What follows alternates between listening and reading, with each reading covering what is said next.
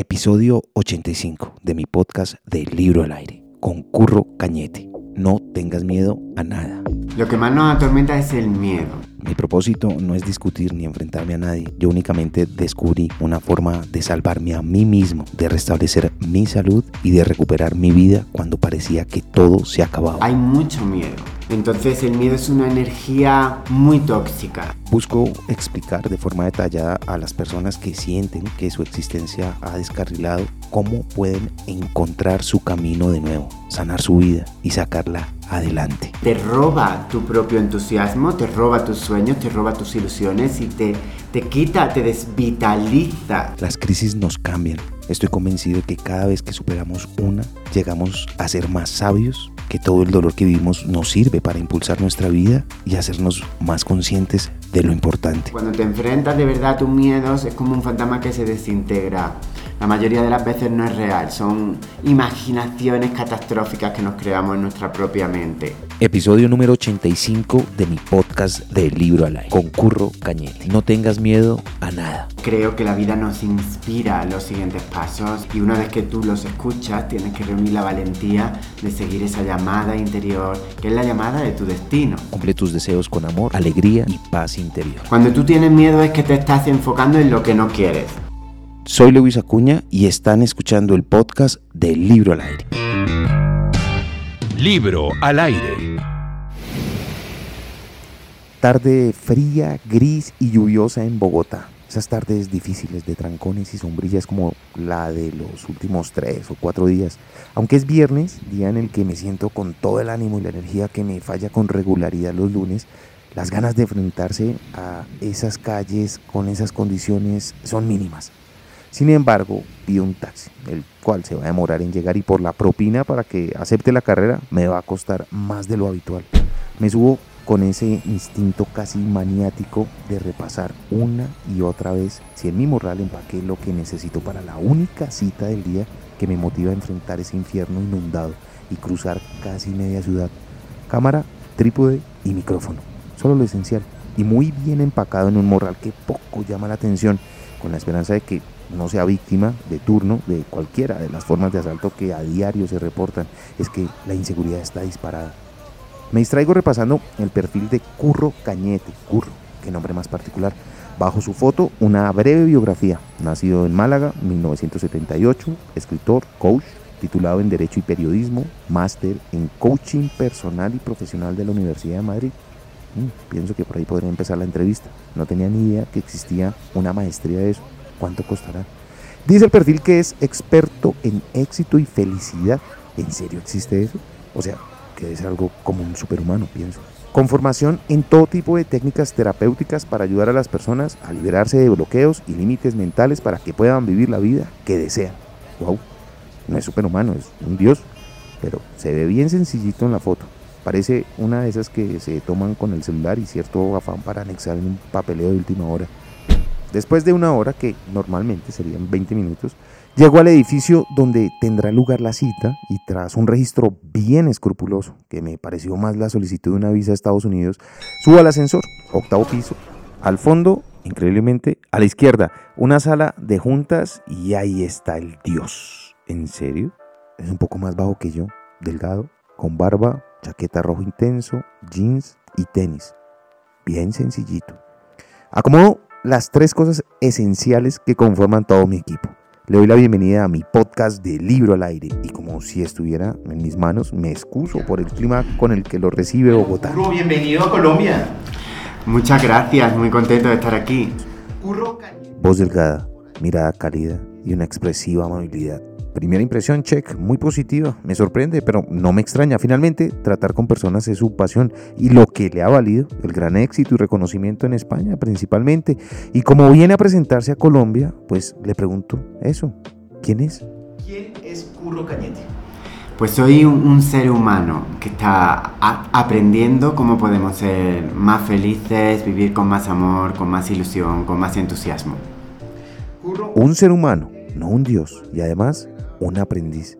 Ya me identifiqué con él. Yo también persigo lo mismo, pero en su caso, él se ha dedicado también a guiar a otros para que lo consigan. ¿Uno cómo se decide hacer eso? ¿por qué dar ese brinco? La verdad que me lo pidió la vida. Me pidió. Yo creo que la vida nos inspira los siguientes pasos. En la vida hay etapas, hay pasos. Y que si escuchamos nuestra guía interna, creo que todos tenemos una guía interna, podemos escuchar esos pasos.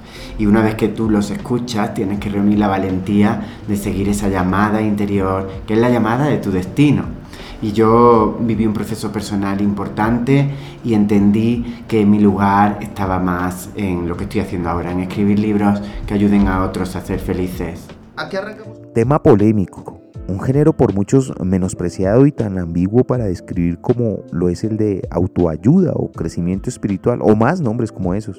Un género con el que se corre el riesgo de ser casi que satanizado por los que sienten que este tipo de libros prácticamente son basura y cuyos lectores y autores son muchísimas veces De criticados. esta literatura.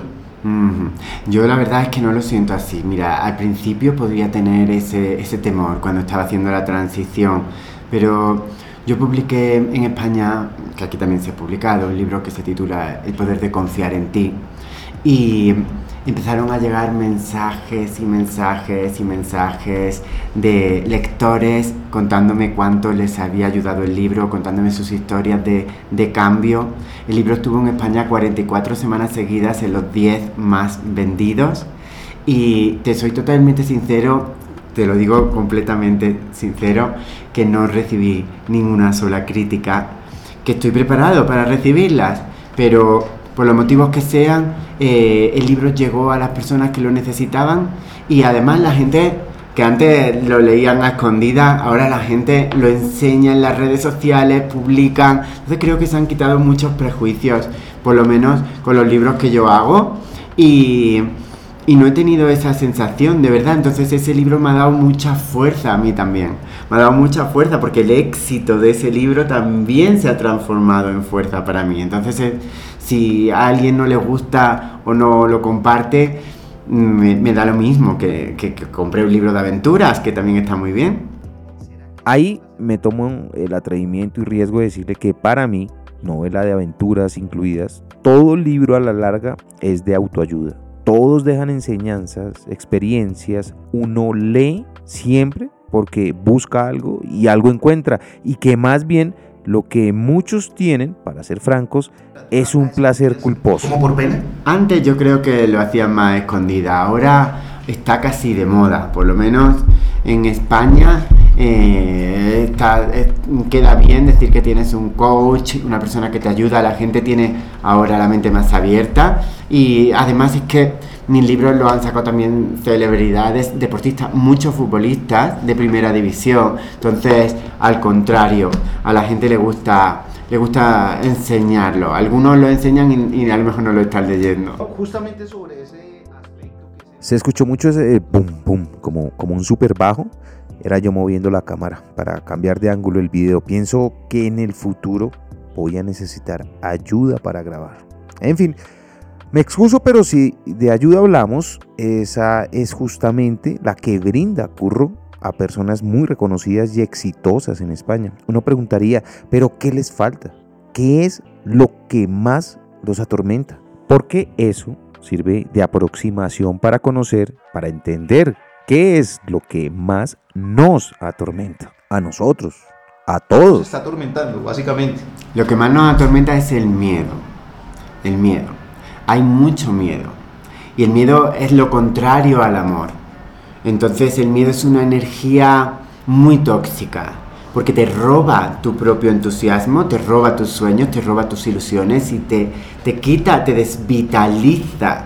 ¿Vale? Igual que el amor te empodera, te da fuerza, te da energía, el miedo te la quita. Ahora, hay miedos muy variados, porque me escriben muchas personas contándome sus miedos y por ejemplo hay gente que tiene miedo a la enfermedad, hay gente que tiene miedo a perder el trabajo, hay gente que tiene miedo a que le deje su pareja y también hay gente que tiene miedo a quedarse sola.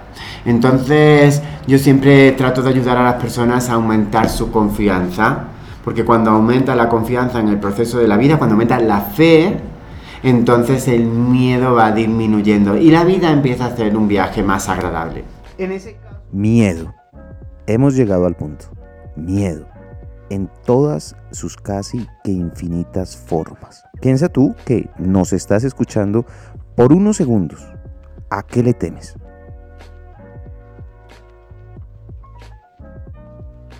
La lista puede ser considerable. Desamor, soledad, alturas, arañas, retos.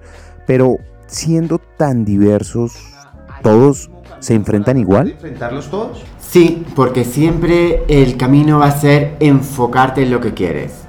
Cuando tú tienes miedo es que te estás enfocando en lo que no quieres.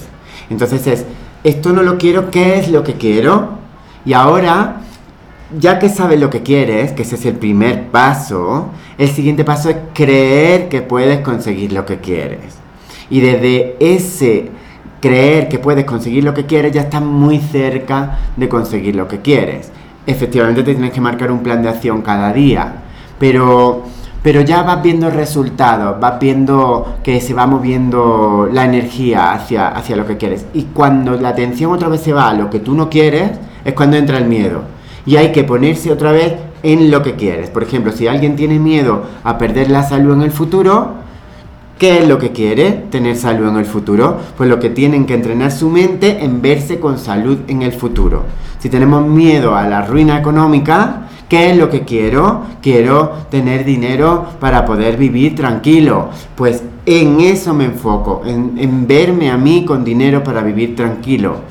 Quiero una pareja que me ame y me da miedo no tenerla. ¿Qué es lo que quiero? Y te enfocas en la pareja que te ame. Ese es el truco. No tengas miedo a nada. No tengas miedo a nada, que es el título de su libro y siendo un experto en felicidad, como lo dice su perfil, ¿eso lo convierte en un experto en miedo? ¿No le tiene miedo a nada? Como dicen popularmente, no se arruga ni en piscina, porque eso entonces lo elevaría nuevamente a nivel Dios. En realidad va más con el subtítulo que dice, cumple tus deseos con amor, alegría y paz interior. Porque cuando no hay miedo hay esos ingredientes, amor, alegría y paz interior. Yo he tenido que superar muchos miedos, porque era el más miedica de todos. Eh, y me tuve que enfrentar a mi miedo. El miedo es como un fantasma que o lo puedes hacer como que no está y ya me lo miraré mañana, o puedes decidir enfrentarse. Y yo en un momento de mi vida decidí enfrentarme. Y descubrí que cuando te enfrentas de verdad a tus miedos es como un fantasma que se desintegra. La mayoría de las veces no es real, son imaginaciones catastróficas que nos creamos en nuestra propia mente. Y he investigado mucho a favor de la alegría, de la paz interior y del amor, de cómo cultivar los sueños, de cómo creer en los sueños, porque cuando crees en los sueños tienes más alegría. Ah, bueno, valiosa confesión. Sí es un ser humano que ha atravesado por muchos miedos. Ya nos dijo que todos básicamente se pueden enfrentar a grandes rasgos de la misma forma, pero ¿y cuando son varios, se atacan todos al tiempo o uno a uno? uno por uno. Es bueno marcarse un plan de acción y decidir por dónde empezar. Es bueno concretar un objetivo que sea factible y que sea posible para ti en este momento. A lo mejor el objetivo sería pues ponerme más en forma para cuidar mi salud. Entonces a lo mejor una persona que no ha hecho nada de ejercicio podría empezar, esto es un ejemplo, caminando cada día media hora. Ya el año que viene a lo mejor coge un entrenador o dentro de tres meses, dependiendo de... Pero ya estás empezando a moverte en la dirección adecuada.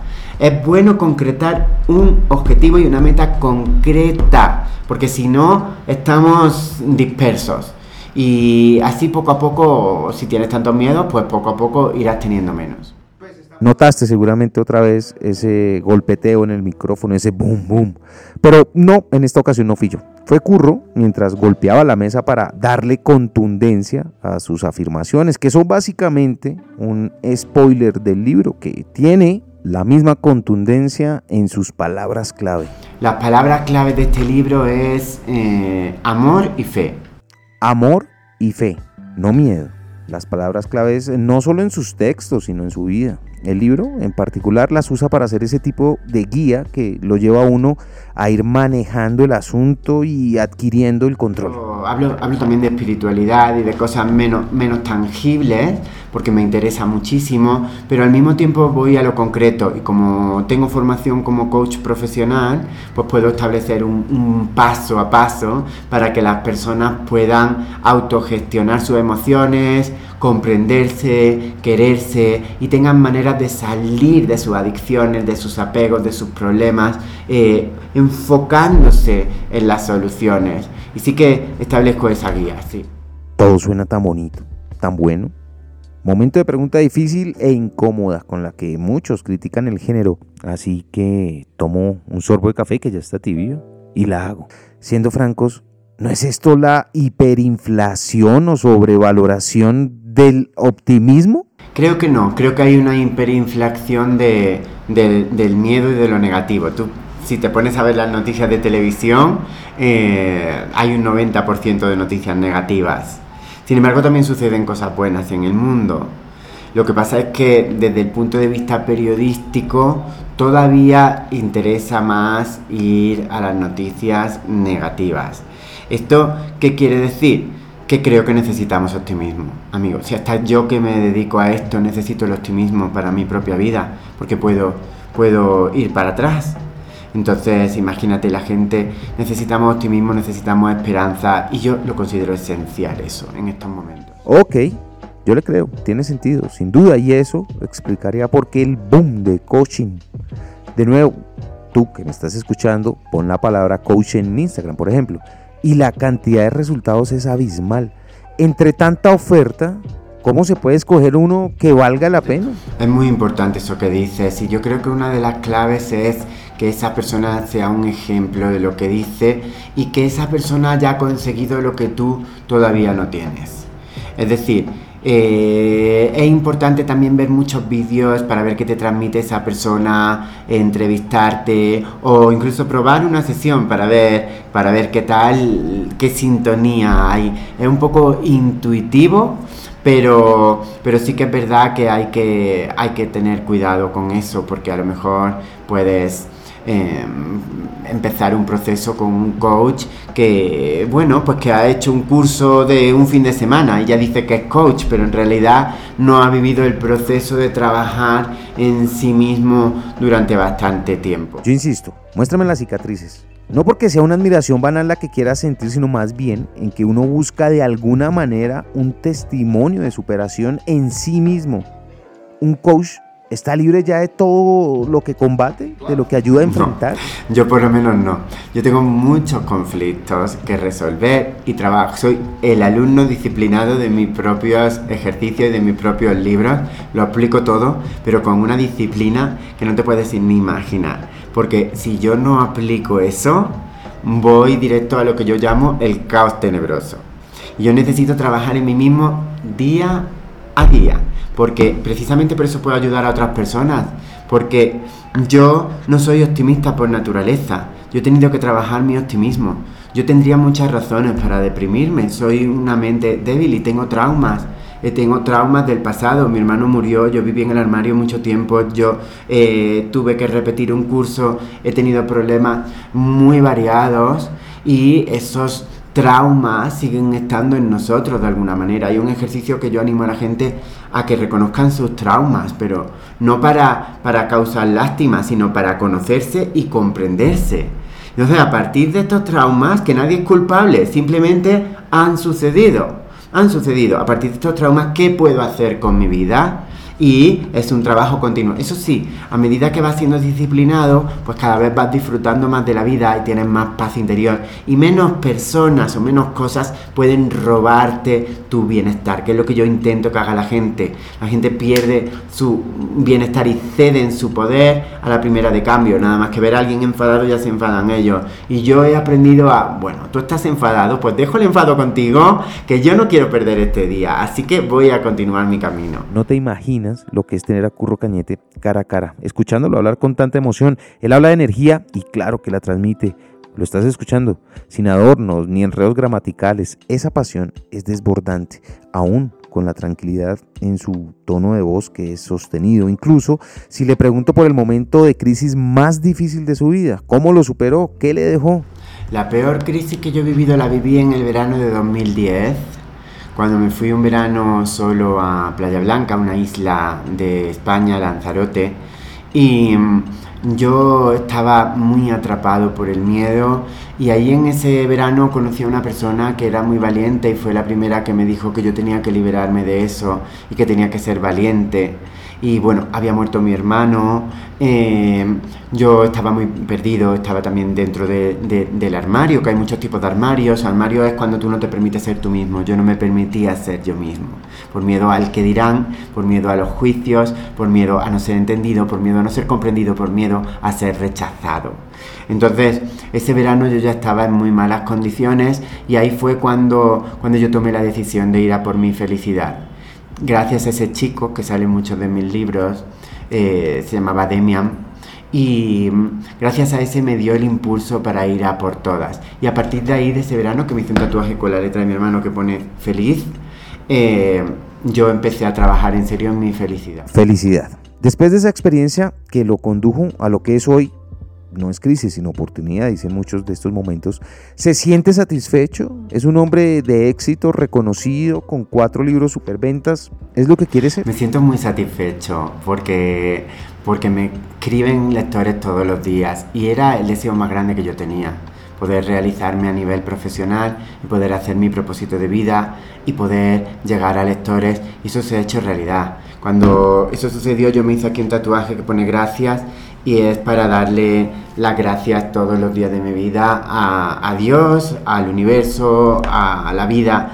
por, por, haber hecho que yo pudiera dedicarme a lo que amo. No solo eso, ayer hice una presentación aquí en en Bogotá y vinieron un montón de lectores de Bogotá con los libros en la mano y me parece, a mí me parece un milagro, yo es que no, todavía no me lo puedo creer. Y siempre digo que mientras tenga lectores voy a seguir escribiendo, si no yo me dedico a otra cosa porque me puedo dedicar a otra cosa, en mi familia eh, puedo buscarme otro trabajo, además también soy periodista, también estudié derecho, si yo escribo es porque a la gente le interesa. Si, si no, pues ya me escribo mi diario para mí y, y me dedico a otra cosa. Pero mientras siga ayudando a la gente y la gente me lo siga pidiendo, lo voy a seguir haciendo. ¿Y ha enfrentado conflictos por este éxito, por este reconocimiento, como una exigencia? ¿Lo presiona la exigencia por decir, bueno, aquí ya no puedo bajar el nivel, no me puedo echar para atrás? Sí, es verdad. En cada libro lo doy todo, ¿eh? En cada libro lo doy todo. Pero he aprendido también a no sufrir en ese proceso creativo. He aprendido porque yo era muy obsesivo y sinceramente he aprendido también a, soltar. Esto es lo que yo he podido hacer, esto es lo que yo tengo para dar en este momento y esto es lo que entrego. Y ahora ya lo suelto. Sí que soy bastante exigente, pero una exigencia sana. Mm, ah, doy lo mejor de mí, pero luego suelto. Y si algo no sale bien, pues me perdono. Hice una presentación en Madrid de 400 personas, yo lo hice lo mejor que pude, pero era consciente de que dentro de dos años lo haré mejor. Y así me lo digo. Digo, curro, lo has hecho lo mejor que has podido, lo has hecho bien, podías haber mejorado cosas, la próxima vez lo harás mejor. Y ya está, y ya suelto eso importante que seamos también amables con nosotros mismos. No quiero imaginarme, no lo sé, no tengo idea de cómo calcular cuánto cuesta una sesión de coaching con uno de los personajes más cotizados en esta materia. Sesiones que pueden durar 20 minutos, que es lo que llevaba hablando con él. Así que no podía perder la oportunidad de finalizar pidiéndole un paso a paso, algo concreto de cómo empezar a superar miedos. Para ti que estás escuchando este podcast, una tontería que me resuma en algunos segundos sus cuatro libros. ojalá, ojalá fuera tan fácil. Pero un tips. Más que eliminarlo así inmediatamente, te podría dar una cosa que yo he aplicado mucho en mi vida y es el tema de las afirmaciones. Entonces es algo que es gradual, pero que va a hacer que las personas que nos están viendo vayan entrenando su mente para tener cada vez menos miedo. Y puede ser tan fácil como repetirte eh, cada día o escribirlo en un papel o decírtelo delante del espejo. Eh, soy valioso, confío en mí y en el proceso de la vida. Soy valioso, confío en mí y en el proceso de la vida. Yo he llenado cuadernos enteros con esas y otras afirmaciones.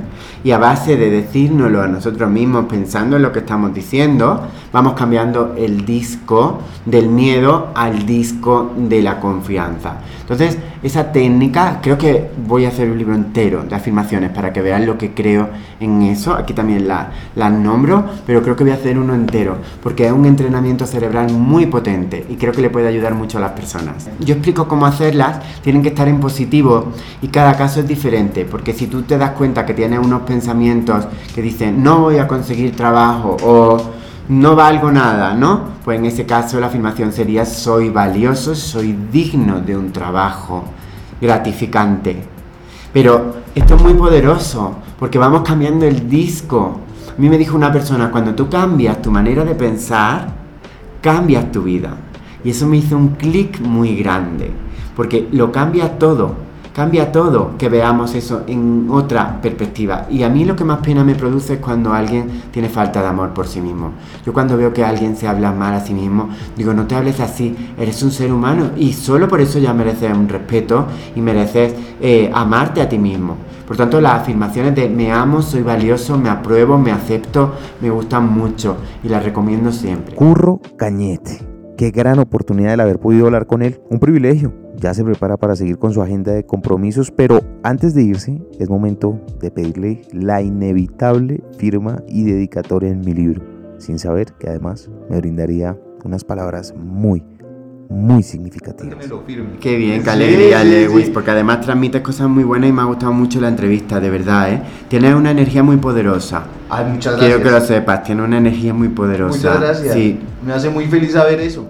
Curro sale de la sala de juntas de ese octavo piso, de al fondo, a la izquierda, y yo me quedo con la idea en la cabeza. Soy valioso, confío en mí y puedo enfrentarme a este día gris y lluvioso. Pero tras este encuentro, un día muy valioso. Puedo ir a casa satisfecho.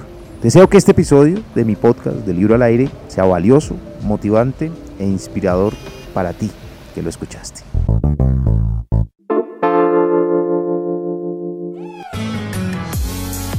A ti que me acompañaste escuchando este podcast, gracias. Espero lo hayas disfrutado y te haya gustado tanto como a mí hacerlo. De eso se trata, de encontrar y compartir libros que alimenten la vida. Te hago una invitación.